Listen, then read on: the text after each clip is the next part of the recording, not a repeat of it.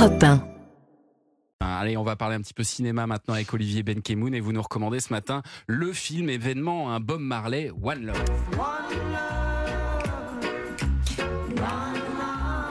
Allez-y, vous pouvez chanter. Allez-y,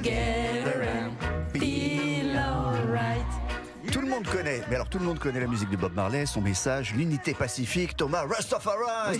Bien sûr, tout le monde connaît surtout son visage, vous avez sans doute un t-shirt. En revanche, on connaît, on, on connaît pas du tout sa vie. Les événements politiques Ah oui. qui ont euh, pesé sur Marley, qui l'ont forcé d'ailleurs à, à l'exil. Le film donc met des images là-dessus, c'est sa première grande vertu. Il met des images sur la fin des années 70 quand ont été enregistrés ses plus grands tubes.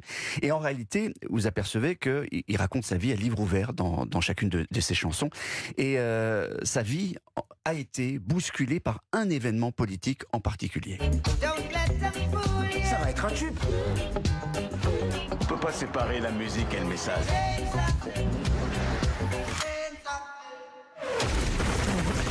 Bob Marley a été victime d'une tentative d'attentat, fusillade chez lui, dans sa maison, dans sa cuisine. On est en 76, il est miraculé, sa femme Rita est grièvement blessée.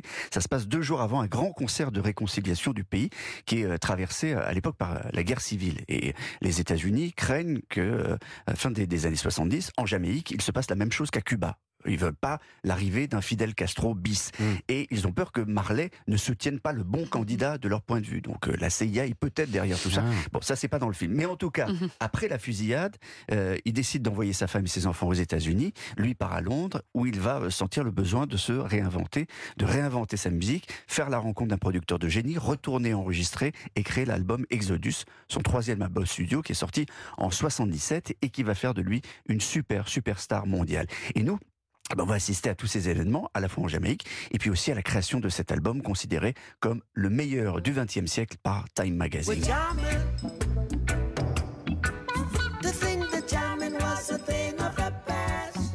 Vous a pas souvent entendu chanter du reggae, euh, Lara non, Fabian non, pourtant, je vous avoue que j'aime ça. aimez ça Enfin, en tout cas, j'aime Bob Marley. Qui- Ouais. Qui, n'aime pas Bob Marley Mais je trouve ça tellement juste. Pour moi, il est la quintessence de on ne, sé- on ne sépare pas la musique du message. Ouais.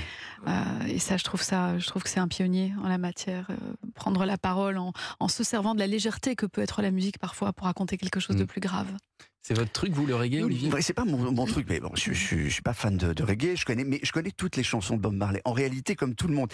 Et le film est bien fait parce que euh, c'est un peu le Bob Marley pour les nuls, si vous voulez. Vous allez apprendre pas mal de choses sur sur cette blessure, sur cette euh, rage créative au moment de l'exil britannique, où le punk et le rock et leur énergie sont exactement l'opposé du, du reggae. Sur sa vie privée, son grand amour, Rita, qu'il a rencontré très jeune, son pouvoir d'attraction et de séduction aussi, qui est d'ailleurs un peu gommé quand même. Marley et les femmes, c'est c'est sous-entendu plus que montré. hein. Mm. Il, a, il a reconnu 11 enfants avec 7 femmes, dont les 5 de sa femme Rita, deux n'étaient pas de lui. Bon, c'est un Ah peu oui. compliqué.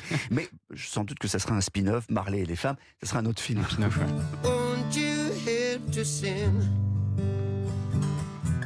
these songs of freedom? Cause all I ever have. T'as écrit ça quand? Toute ma vie.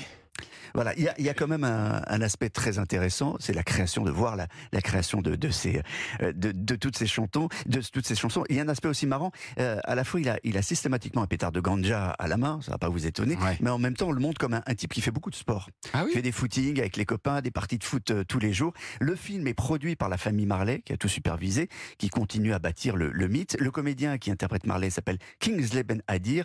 Euh, au Il est moins- très beau. Ouais, il est, il est, il est beaucoup, eh bien, même beaucoup plus beau. que Beaucoup plus beau que. Bob Marley.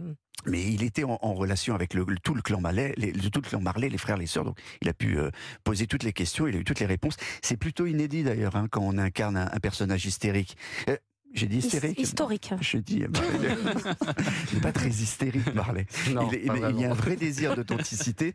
Ils, ils ont tourné en Jamaïque. La production a reconstruit euh, des scènes de concert aux endroits où il avait chanté. Et puis, euh, comme ça, on va traverser sa vie qui s'est arrêtée très vite. Il faut le rappeler. Il est mort d'un cancer généralisé à 36 ans. Oh. 36 ans seulement. C'était il y a 43 ans, en 1981. Et il reste aujourd'hui avec Usain Bolt, le Jamaïcain le plus connu au monde.